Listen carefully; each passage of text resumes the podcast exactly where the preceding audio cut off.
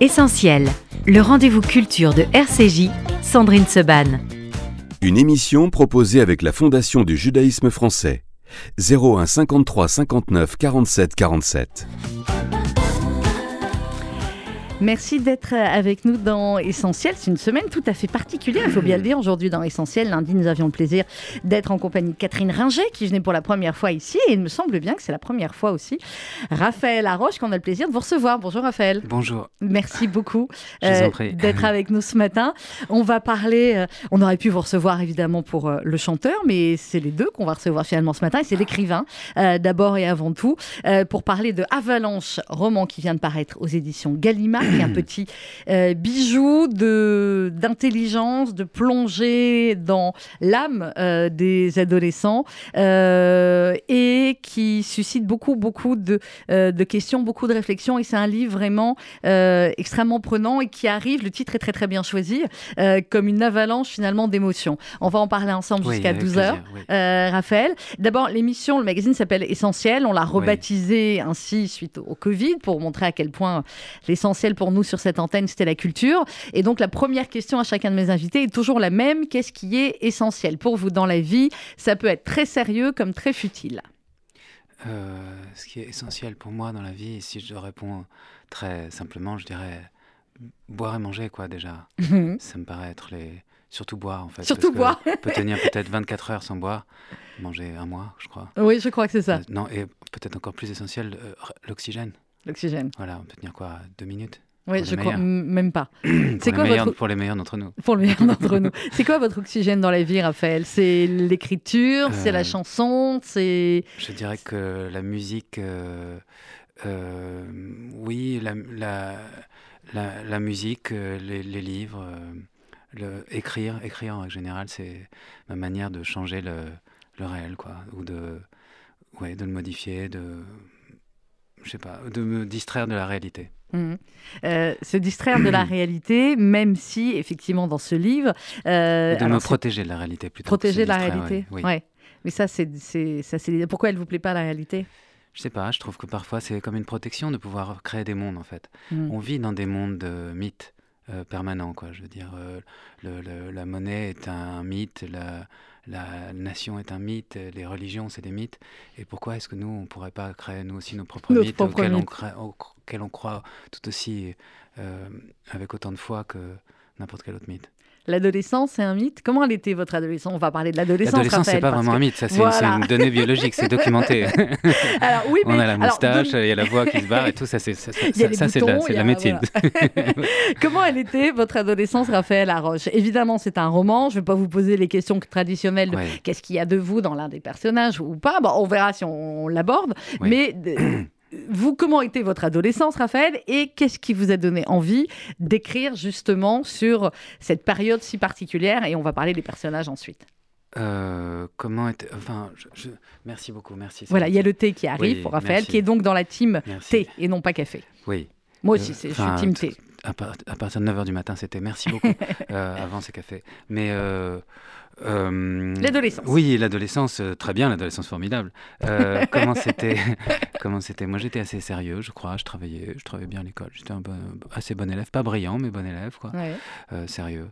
Et puis, c'est pas une période très marrante parce qu'on sort de, de, cette période très protégée de l'enfance où les journées sont rien d'autre qu'une seule journée, on se projette pas dans l'avenir. En fait, je crois qu'on n'a pas de notion du temps quand on est enfant. Et mm. ça, c'est une chose merveilleuse. Et quand le temps vous tombe dessus à partir de l'adolescence, c'est comme si la gravité vous tombait dessus d'un coup. On se rend compte de sa, de, de la brièveté de notre existence. On se rend compte aussi de, je sais pas, de, de l'importance de faire quelque chose et on, plus rien n'est tranquille. Donc mm. je crois que hum, c'est un peu cette découverte-là. Ça, accompagné de poils de moustache de couleur incertaine et d'une voix qui se bat en couille, ça fait beaucoup. ça fait pas mal. Finalement, je commence à vous taquiner tout de suite, Raphaël Laroche. Quelques échecs avec les filles, ça fait beaucoup. Euh, il y en a eu? Oui, bon, il y en a forcément, tout le monde en a. Euh, j'avais envie de dire, euh, quand on commence à prendre la notion du temps comme ça, et vous me dites brièveté d'existence, etc., on devient aussi, donc du coup, quand on est adolescent, profondément ashkénaze. Ça, je sais pas, ouais. je sais pas.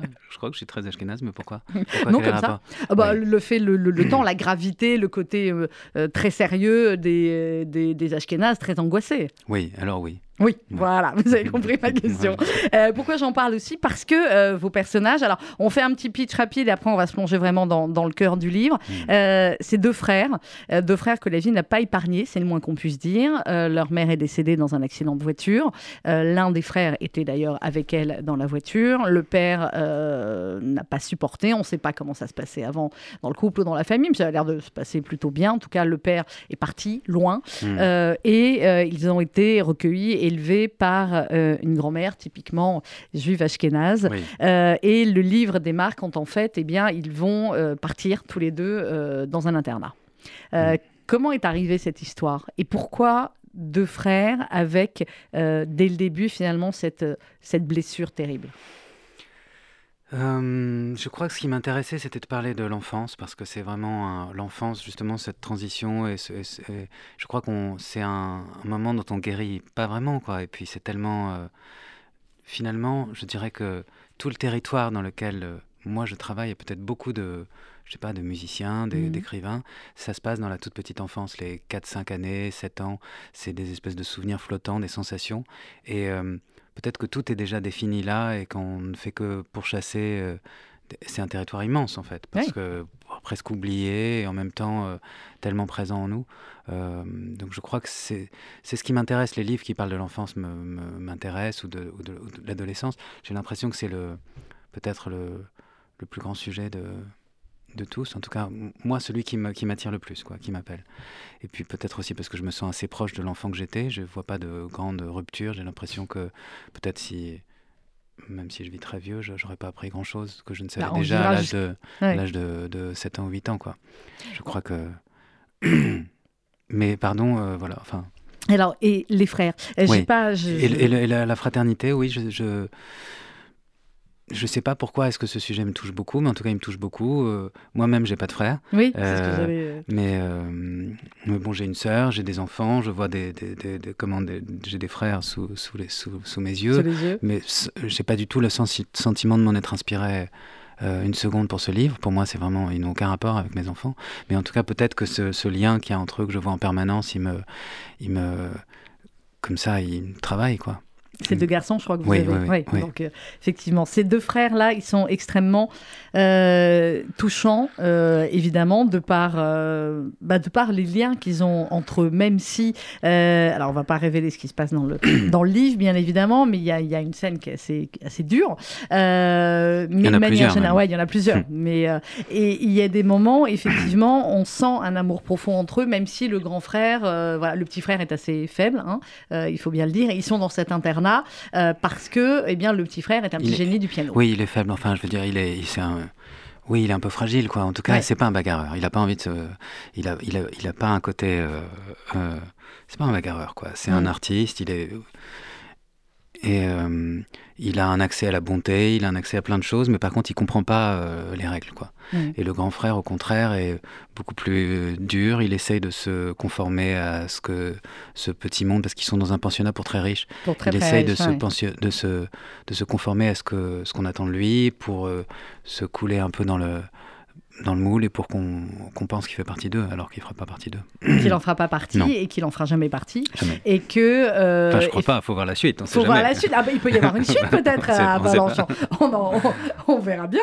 Euh, et alors, ce, ce, petit euh, frère, ce petit génie du piano, euh, vous dites, Raphaël, il a une tête de juif du shtetl, hmm. l'air d'un gosse que l'on va persécuter, les mêmes hmm. yeux que maman, sérieux et triste, qui semble refléter l'intégralité de la misère du monde, cherche à vous culpabiliser. Hmm. C'est quoi cette tête de juif du Stettel Je sais pas, c'est la tête du personnage. Quoi. Il a une tête de...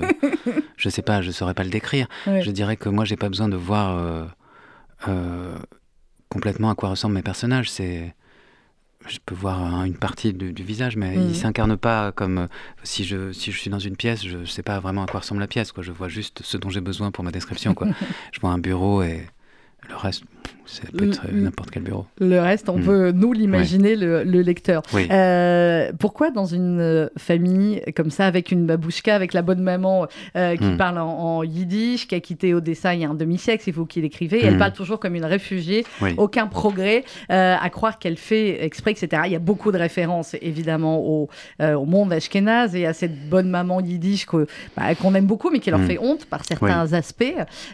pourquoi vous avez voulu situer dans cet univers-là, dans cette famille-là Déjà parce qu'il y a un grand pouvoir comique quand même. Ensuite, euh, parce que c'est un personnage comme ça truculent et délicieux. Ensuite, parce que c'est un monde que je connais.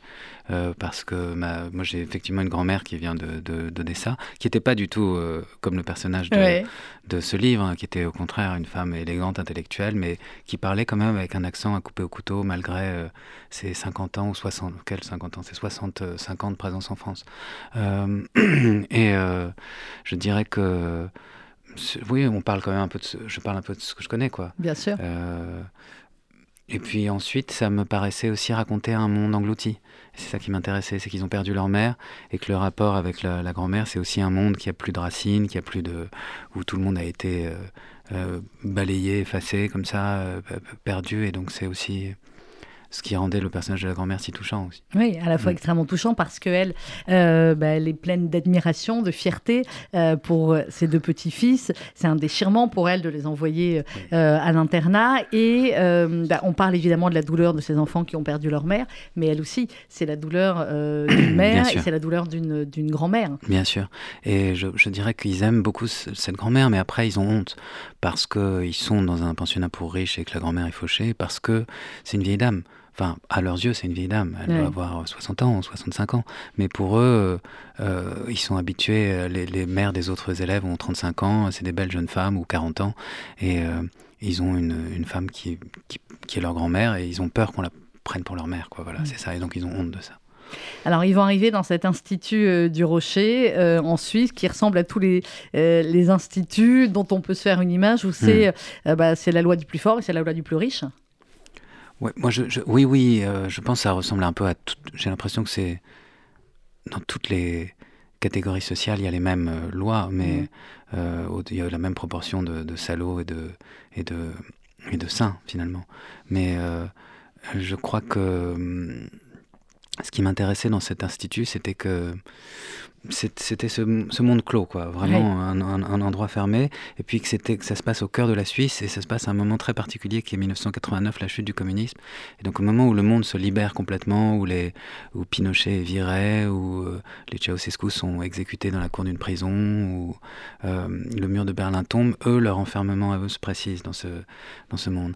Et puis ça montre aussi que pour ces très riches, rien ne changera finalement, parce que le monde leur appartient, quoi mm. qu'il se passe. Et parce qu'ils restent dans leur monde et où finalement tout est écrit, où tout peut sembler écrit euh, à l'avance. Oui, oui, sûrement, bien sûr. On va marquer une petite pause musicale. Euh, c'est Raphaël Laroche sur la couverture. Euh, là, on peut écouter Raphaël le chanteur ou il faut que je dise Raphaël Laroche aussi pour le chanteur? Non, non, non, mais vous dites ce que vous voulez. Vous pouvez m'appeler Maurice, même si vous voulez. Vous voulez que je m'appelle Maurice? Il n'y a aucun ah, problème. si on dit Maurice Laroche, Raphaël, on bascule dans autre chose. D'accord avec moi? Non, non. Clairement. Non, c'est parce que c'est une chanson de Steve Miller, You Can Call Me Maurice. Je ne connais pas celle-là. Si, si, c'est une chanson très. Très connue. Bon, écoutez, le Joker, là, vous voyez pas ce truc Non, je vois pas, mais grâce à vous, je vais le voir maintenant. Ok, donc Maurice Raphaël Laroche. non, non, mais euh, euh, non, appelez-moi comme vous voulez. Enfin, Raphaël, Raphaël c'est très bien. Raphaël, c'est très bien, ça tombe bien, c'est votre nom. Et c'est comme ça aussi que vous êtes connu depuis au moins 150 ans et ça durera encore et dans 150 ans. Raphaël qui est avec nous ce matin et on parle de Avalanche aux éditions Gallimard.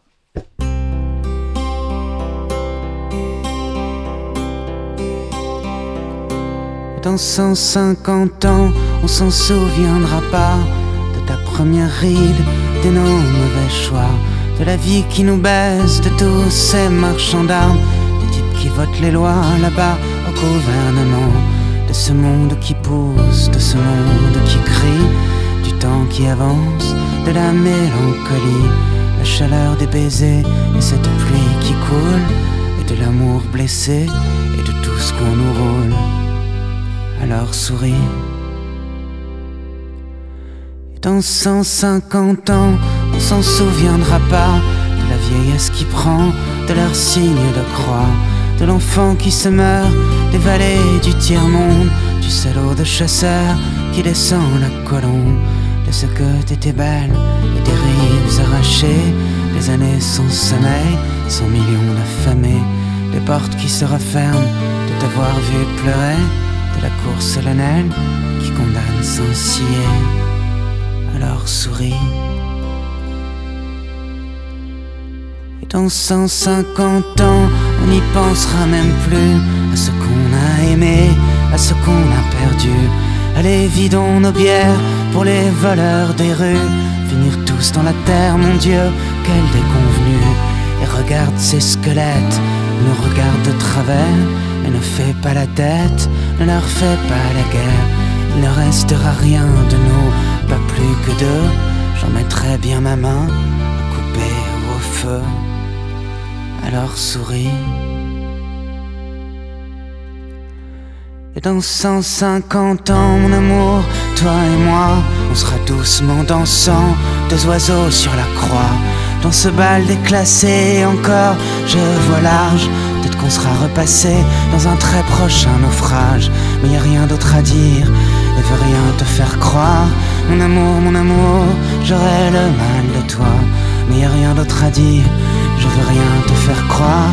Mon amour, mon amour, j'aurai le mal de toi. Mais que veux-tu? Et dans 150 ans, Raphaël, qui est notre invité ce matin, on parle euh, d'Avalanche aux éditions euh, Gallimard. Et dans 150 ans, là, évidemment, la chanson, Raphaël, vous l'avez faite il n'y a pas 150 ans, mais il y a quelques années. Euh, vous l'écririez pareil aujourd'hui? Est-ce que vous diriez que dans 150 ans, qu'est-ce qui, qu'est-ce qui adviendra? Bah, je sais pas. Oui, je l'écrirai peut-être pareil aujourd'hui, mais enfin, j'ai fait, j'ai fait un certain nombre de disques depuis. J'ai dû faire 8 albums depuis. j'ai fait une centaine de chansons. Euh, euh, je dirais que oui, non, non, je ne changerai pas une ligne, ça va. Mmh, bah, ça, tombe bien. Alors, changez pas une ligne non plus d'Avalanche, dont on parle ce matin. Euh, on racontait le début, entre guillemets, de, l'histoire avec cette arrivée dans cet institut euh, du Rocher, où, euh, bah, évidemment, comme dans tous les instituts de ce genre, dans toutes les écoles privées de ce genre, il y a une partie bisutage, il y a une partie d'arrivée très, très rude, même si quelques amitiés vont se nouer avec des personnages un peu étranges, notamment une fille. Euh, oui, oui, oui, oui, oui. Euh, bah, je dirais que il y a une sorte d'idée de rite de passage. C'est une idée assez, euh, assez sotte à mon sens. Enfin, qui est que pour avoir le droit de s'intégrer, il faut subir un, ouais, un bizutage. Et le petit frère subit ce bizutage et le grand vient pas le défendre parce que on lui explique que c'est à ce compte-là qu'il pourra faire la fête comme les autres, qu'il pourra être accepté. Sinon, il sera toujours un peu en dehors de.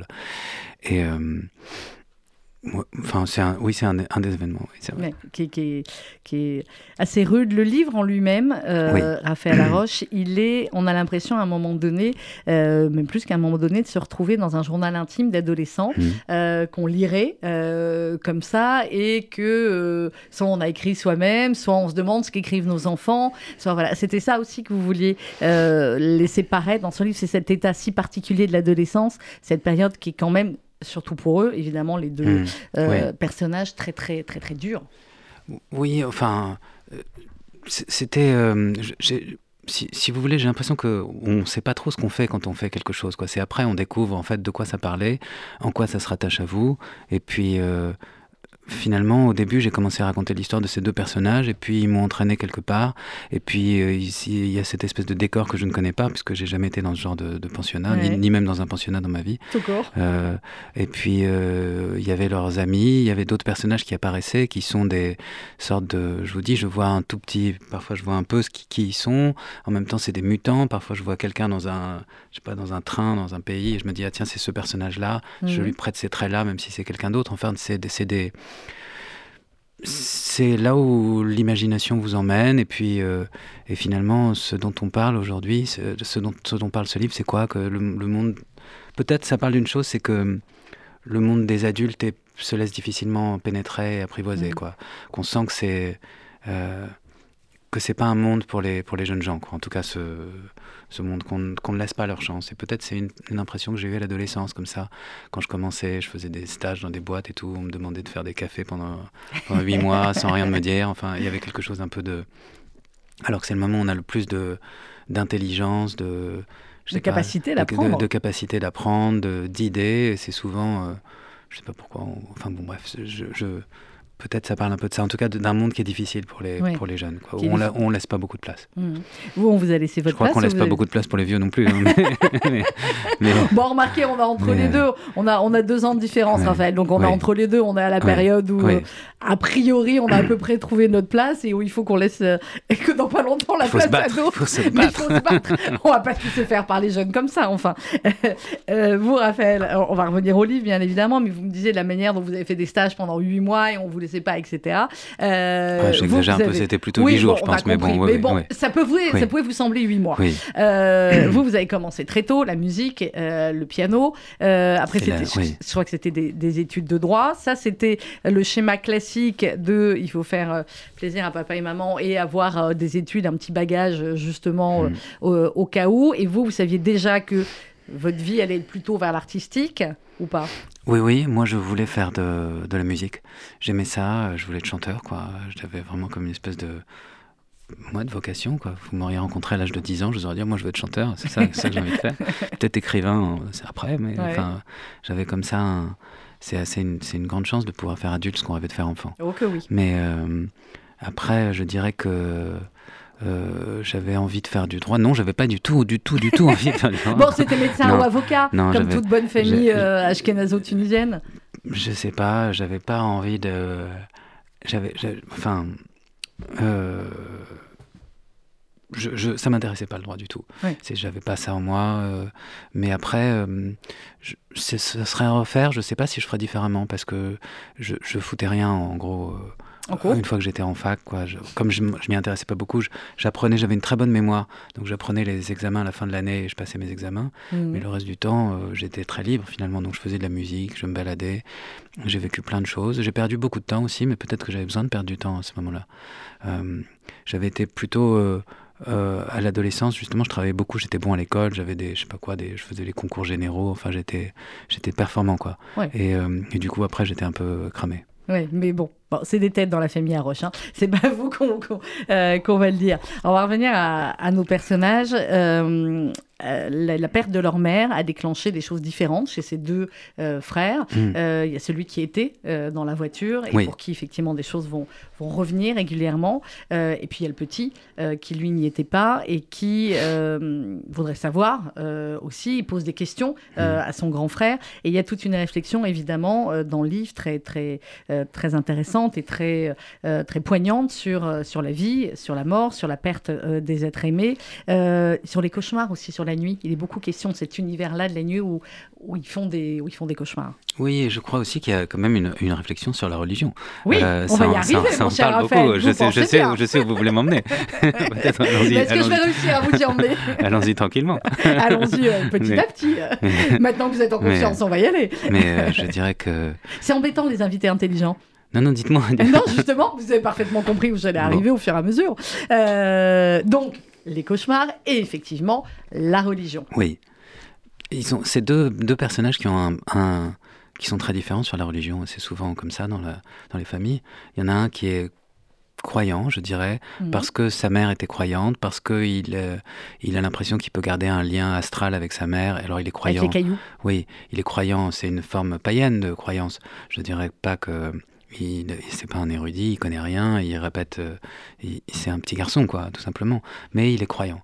Et, euh, et l'autre, au contraire, euh, et il demande à faire le Shabbat, il demande à, observer certaines règles qu'on observait du temps de sa mère et qui sont importantes pour lui, qui, rattachent à sa mère. Et de l'autre côté, il y a le grand frère qui est le narrateur, qui lui ne croit plus en rien, peut-être à cause de cet accident, peut-être que de toute façon il n'y croyait pas, j'en sais rien. Avant, ouais. Mais euh, et du coup, qui essaye de lui expliquer quand il euh, quand il euh, se met à communiquer ses cailloux en disant mais parce que dans les étoiles il y a l'âme de de sa mère, l'autre lui dit mais il y a autant de l'âme de Hitler que celle de ta mère dans les étoiles. Qu'est-ce que c'est que cette histoire quoi? Et il essaye d'être très sarcastique, sarcastique, Et, et cynique et, et de lui je sais pas, de lui enlever toute forme de croyance parce qu'il pense le protéger ainsi et puis parce que lui-même ne croit pas. Hum. Et qu'il a des raisons aussi de ne, plus, de ne pas ou de ne plus euh, croire, ça on peut. Euh, oui, bien euh, sûr, mais, mais, mais donc c'est un peu un, un, conflit entre ces deux personnes.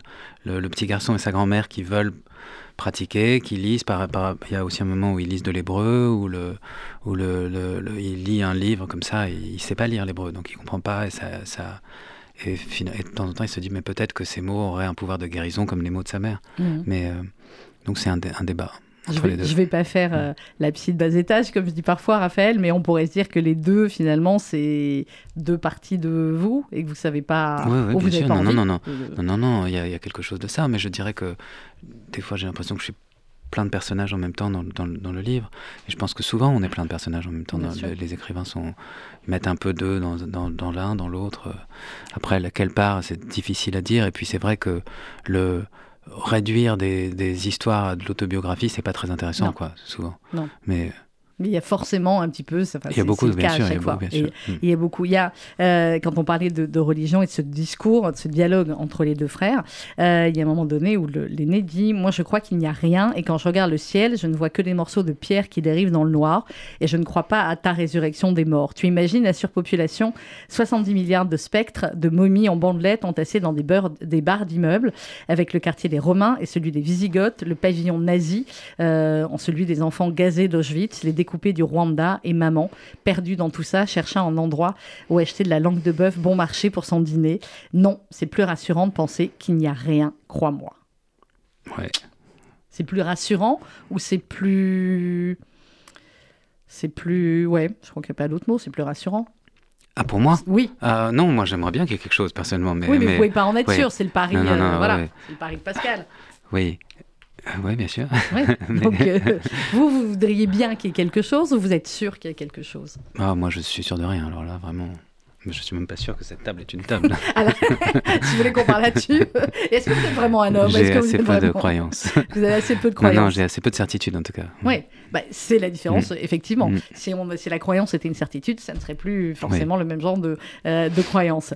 Il y a effectivement ces c'est viré aussi et qu'on fait parfois à l'adolescence et les dangers de l'adolescence qui sont dans, dans, ce livre et particulièrement pas seulement dans les familles riches mais on va dire qu'effectivement je ne veux pas révéler certains mm. passages du livre mais euh, il y a beaucoup de passages où ils vont se mettre en danger. Oui.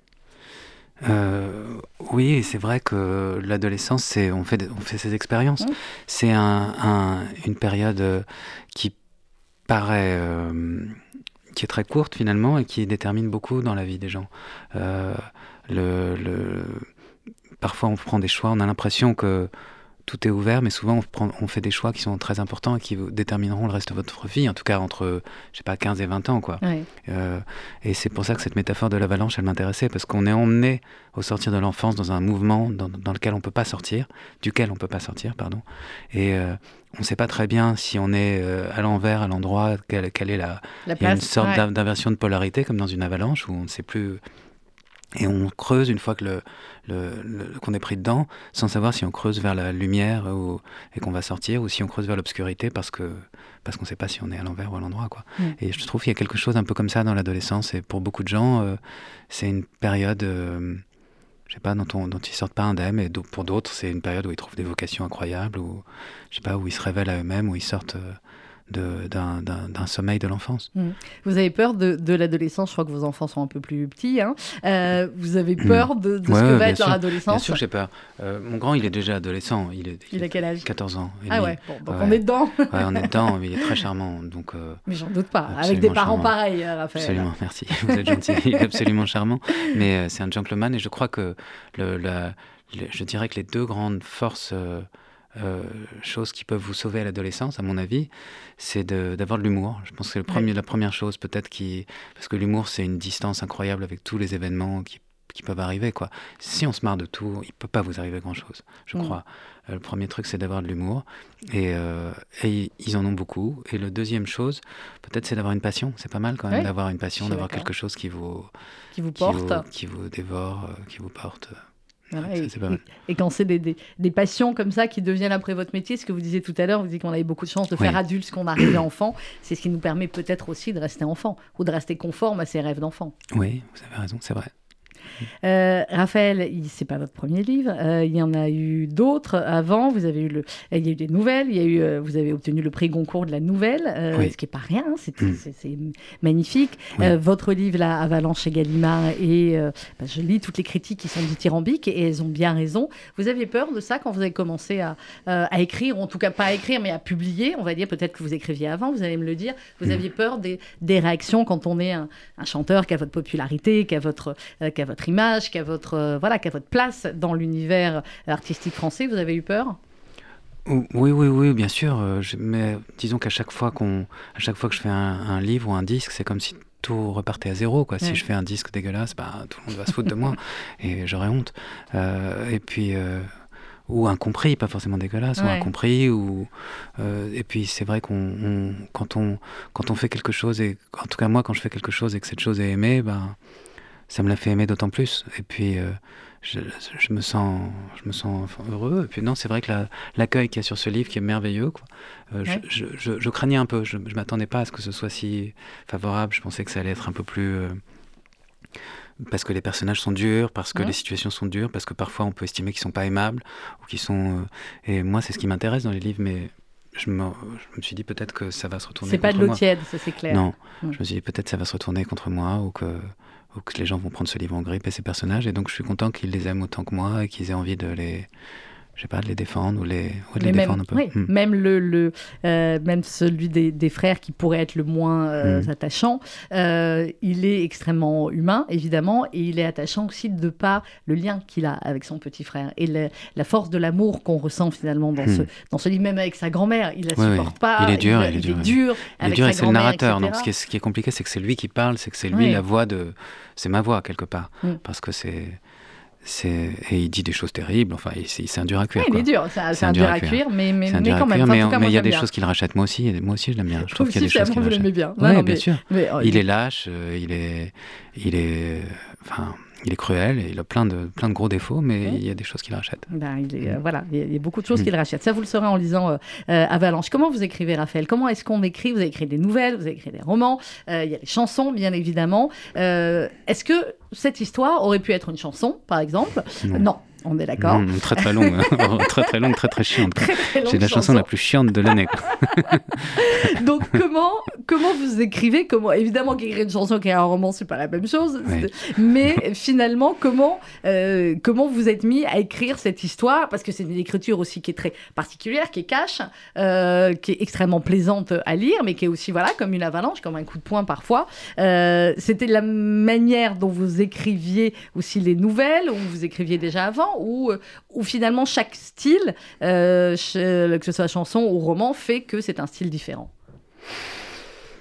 je dirais qu'il y a une évolution quand même. J'ai l'impression de, de, peut-être qu'il y a d'une certaine manière un épuisement de certaines formes et, je, suis obligé de passer par d'autres formes pour euh, pour me renouveler. Pour alors, alors je pense pas qu'il y ait un épuisement de la musique. J'adore la musique. C'est mon, mon, premier amour, mais mais mais euh, c'est vrai que la forme romanesque ou, des nouvelles, elle permet d'autres choses et, je trouve c'est passionnant. Quoi. C'est une autre exploration. On, vit, avec des personnages, euh, je sais pas, pendant deux ans, trois ans. On se demande, moi, ils m'accompagnent encore. Euh, et puis, même le style, quoi, c'est un style d'écriture différent. J'ai l'impression, après ça s'affine, je découvre les choses au fur et à mesure que je les fais quand même. Donc c'est vrai que de plus, plus j'avance, plus il me semble que le minimalisme, c'est quelque chose qui me plaît. Quoi. Que ce soit en musique ou en, ou en livre ou en, les choses comme ça très sèches, essentielles. Et très pures. Ouais, très pures. Euh, ce qui n'empêche pas le sarcasme, l'humour ou l'absurde. Oui, ça c'est votre truc, hein, j'ai bien suivi, mais ça nous plaît. Ouais, ouais, mais, mais, mais, on aime bien, c'est typiquement Ashkenaz. Je reviens à ce que je disais au début. On va marquer une pause musicale. Raphaël, bah oui, c'est encore vous, mais comme je vous disais en antenne, on vous passe euh, régulièrement et fort heureusement sur cette antenne, donc j'allais pas faire autrement ce matin. C'est Caravane et c'est Raphaël Laroche qui est avec nous jusqu'à 12h.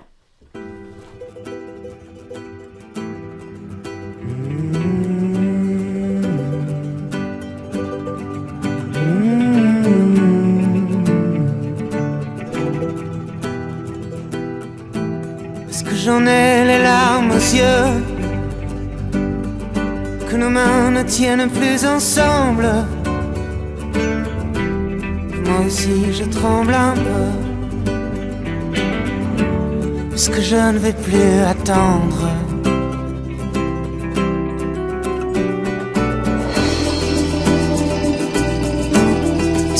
Reprendre la route.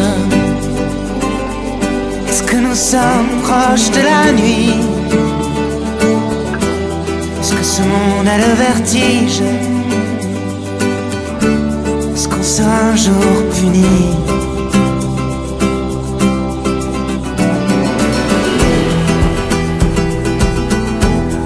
Je rampe comme un enfant que je n'ai plus de chemise. C'est le bon Dieu qui nous fait.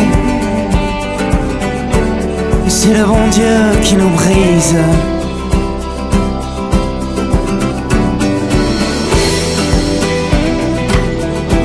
Est-ce que rien ne peut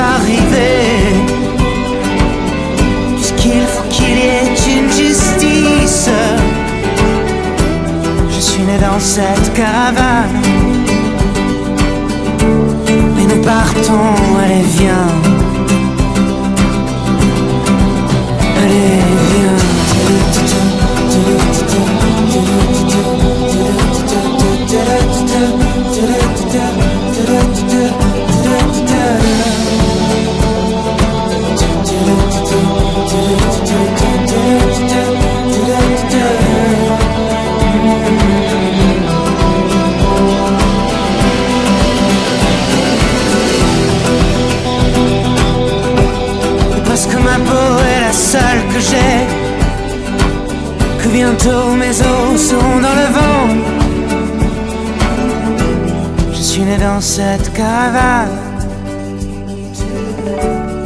partons, allez viens. Allez,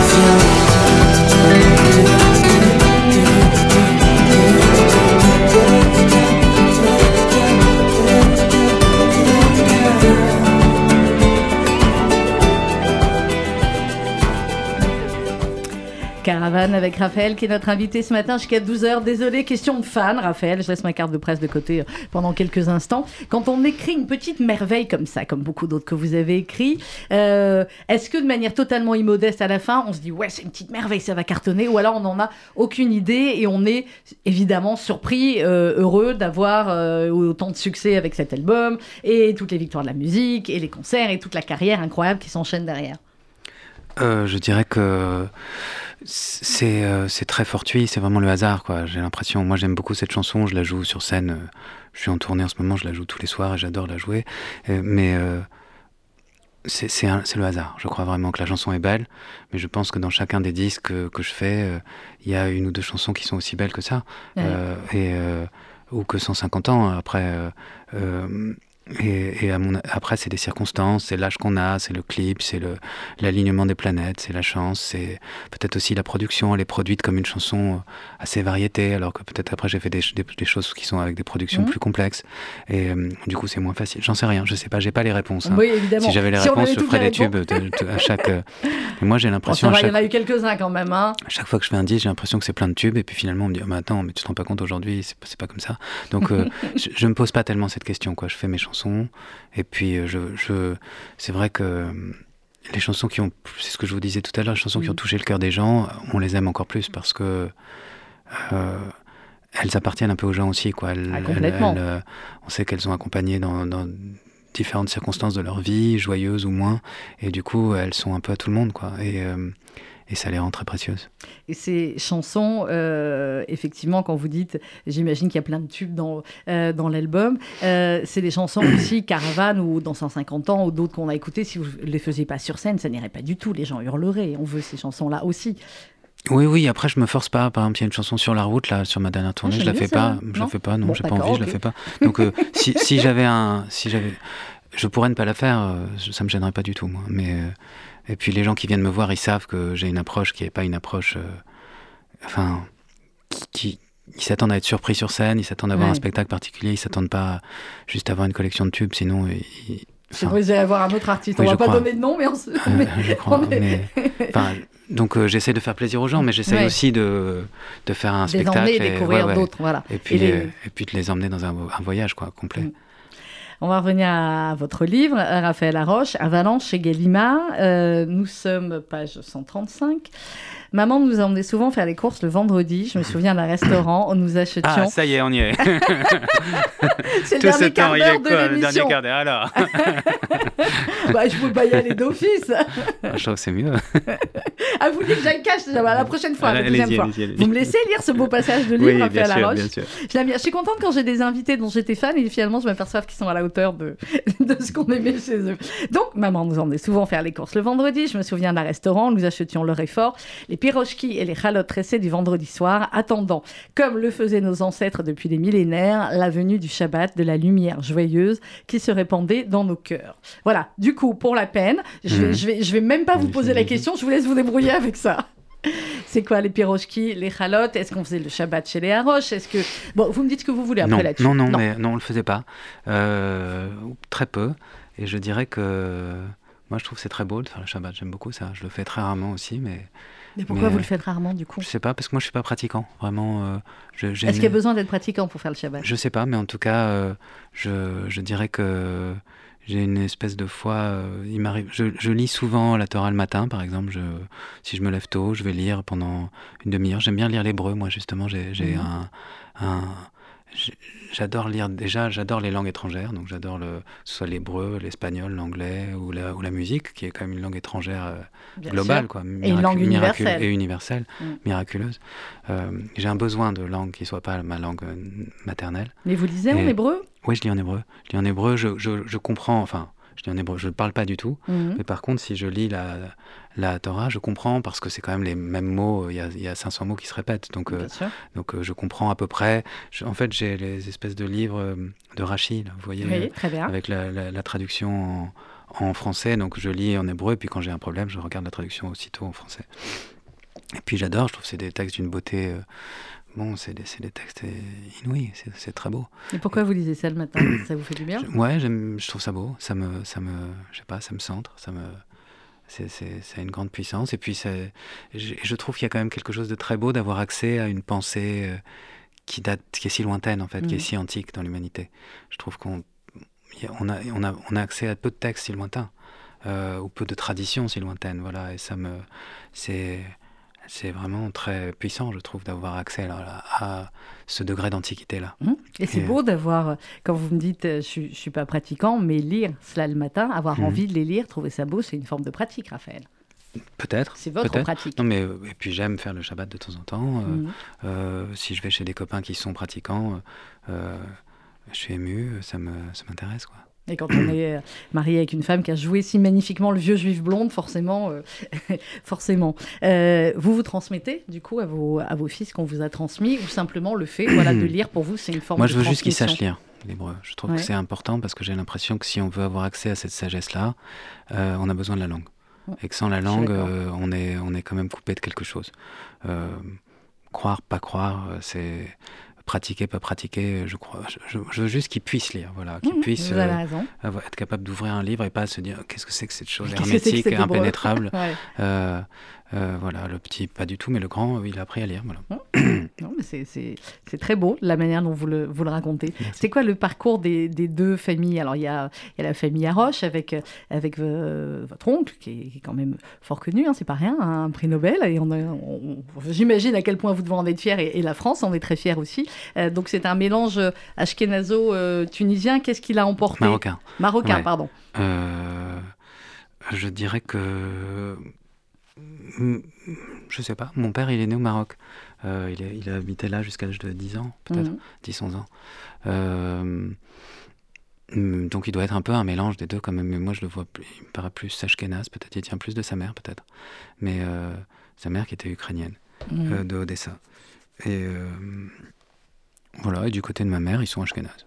donc, donc il y a quand même, voilà, il y a quand même Le, côté, voilà, ce qu'on disait au début, la tête de juif du Shtetl, mais c'était une blague. Peut-être, hein. ouais. c'est pas pour rien que vous mm. l'avez écrit aussi au début. Il est question aussi, attendez, vous pensez bien que j'ai récupéré. Alors, j'ai pas noté toutes les phrases. Qu'est-ce que j'ai dit comme connerie Non, vous n'avez pas dit de conneries du tout. ça parlait d'exil, mm. évidemment, à un moment donné. alors, il y a un moment donné très drôle, je veux pas le raconter, où cette grand-mère est dans un restaurant, une sorte de, de gargouille, on peut pas vraiment dire c'est un restaurant libanais, etc. Mais euh, où il y a un échange aussi, où il est question d'exil. Forcément, avec ce que vous venez de nous dire, euh, Raphaël, et puis quand on voit certains de vos titres, là non plus, je vais pas faire de l'analyse, mais on est dans une caravane, on va sur la route, euh, on se projette, on est aussi un petit peu porteur de, de, tout cela, de cette notion d'exil et de, et de différence. C'est vrai, c'est vrai. C'est vrai. sûrement, il y a quelque chose de d'inscrit en, ouais, en nous, en moi en tout cas, euh, qui est la possibilité de, de, ouais, de partir, de devoir partir à un moment ou à un autre. Et puis, bon, c'est comme euh, quelque chose qu'on accepte depuis qu'on est, qu'on est né, peut-être. Mmh. Je ne sais pas, j'en sais rien je me, je me formule pas la question, mais maintenant que vous me le dites, peut-être il y a cette chose-là. Moi, j'ai rien d'un exilé. Je suis né vraiment sur les Champs-Élysées. Vous voyez, je suis là, je suis dans le cinquième. j'ai fait deux quartiers, quoi, voilà. c'est un exil modeste. Mais, mais on ne sait pas avec la vie. Ben, voilà, mm. on ne sait pas avec la vie. Et, euh, euh, et on le voit. On n'a pas parlé des autres personnages du, du livre, mais c'est vrai qu'il y a des personnages euh, à la fois extrêmement attachants et en même temps très durs aussi qui entourent les, les frères. Il y a, j'ai, pardon, j'ai oublié le prénom, vous allez me sortir de la jeune fille, effectivement, qui. la tsarine. voilà, la tsarine, qui est un personnage bah, assez bouleversant, effectivement, tout le long du livre et qui, se, et qui se cherche et qui va dans les excès, comme beaucoup mm. d'adolescents. à ce moment-là, c'est un livre aussi qui peut. Euh, comme je l'ai dit au début, qui est vraiment une plongée dans l'univers aussi des adolescents, qui peut faire peur aussi euh, aux parents face à certains dangers euh, que, rencontrent ces jeunes dans, le, dans, leur, dans leur vie. Vous voulez dire que le livre fasse peur aux parents? Ah, un petit peu, il peut faire peur aux parents sur certains aspects de l'adolescence. Je ne veux pas révéler certaines choses dans le livre. Je crois que les gens ils le savent, mais ça, tout ça. Après, je, je dirais qu'il faut, en tout cas, c'est pas un livre qu'il faut faire lire trop tôt, quoi. Voilà, Je, ne le donnerai pas. À, Vous le donnerez pas Il a lu votre fils non, le non, non, non, je leur donne pas. Non, non, non, je trouve que c'est trop. Ils sont trop petits. Mais euh, puis c'est en plus c'est gênant. Ça parle de cul tout le temps et je suis leur père. C'est très indécent. Je l'avais pas dit beaucoup ça. c'est très gênant. La fin de la, on attend la fin de l'émission pour la religion et, ce que vous dites. je pense qu'ils ont envie de tout sauf ça, quoi. Ah, mais ça, je suis d'accord. Euh, Effectivement, puis c'est des garçons, donc pas tout de suite. Ils, le, liront. Euh, ils le liront après. C'est-à-dire que vous êtes pudique, pas dans l'écriture. Hein. L'écriture, elle est pas mm. pudique. On est d'accord, fait à la roche, mais euh, vous faites attention, est-ce que lisent vos enfants? Est-ce que. Euh, Moi, je crois que l'écriture, elle, elle, est quand même pudique. Parce que je dirais que. Mais je vous taquine, on sait très bien que quand on utilise des mots comme vous utilisez euh, dans, le, dans le livre, c'est justement parce qu'on est pudique. Et puis parce que c'est des personnages, et puis parce que les personnages ont le droit à tout, ils ont le droit d'être obscènes, ils ont le droit d'être excessifs, et justement, on est très loin du récit ou de l'autofiction, et puis après la pudeur en littérature, elle est placée à un endroit très différent mm. de la pudeur dans d'autres endroits de la vie. Je pense qu'on mm. que on a besoin d'une forme de.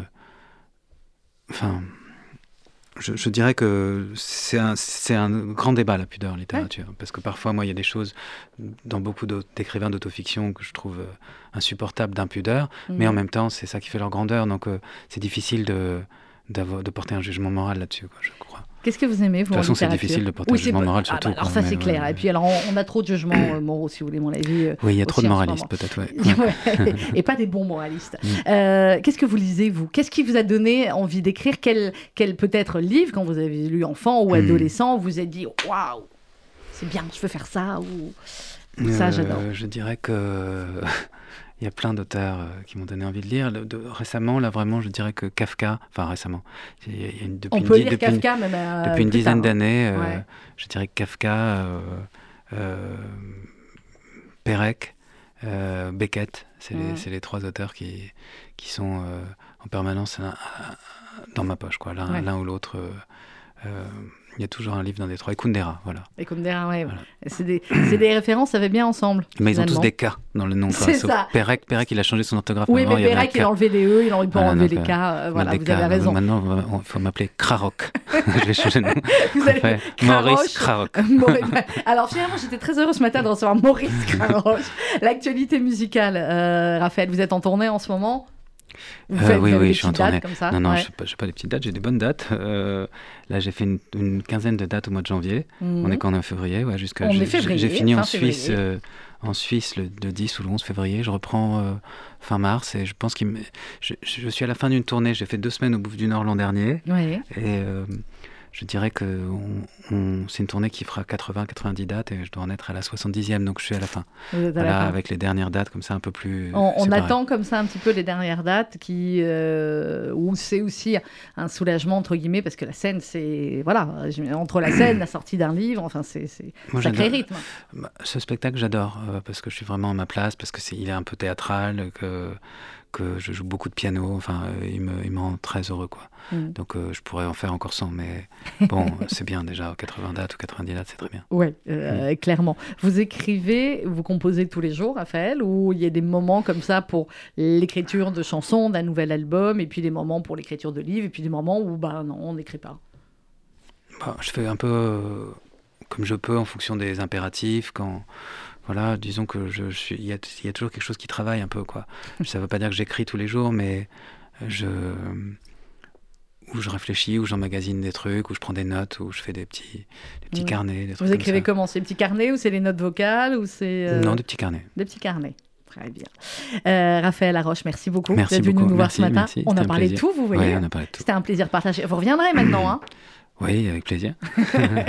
Raphaël Laroche, Avalanche. Vous comprendrez évidemment au fur et à mesure du livre, vous comprenez pourquoi ça s'appelle Avalanche, mais encore plus dans les dernières pages, parce qu'il y a quand même un sacré suspense aussi, on l'a pas dit, mais, euh, mais vraiment, c'est un de nos coups de cœur de, de cette rentrée euh, littéraire. Et je ne suis pas la seule, Raphaël Laroche, paru chez Gallimard Avalanche. Merci. Merci, Raphaël, à très bientôt. Et on se quitte donc avec, alors c'est la chanson dont vous aviez parlé en début de l'émission, et comme ils sont très forts à la réalisation.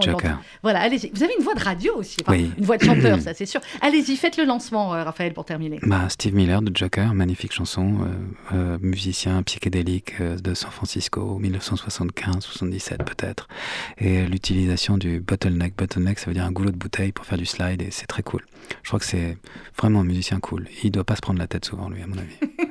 les pages L'introduction du morceau était faite par Raphaël Laroche. Il n'est pas survoyé, on les trouve toujours.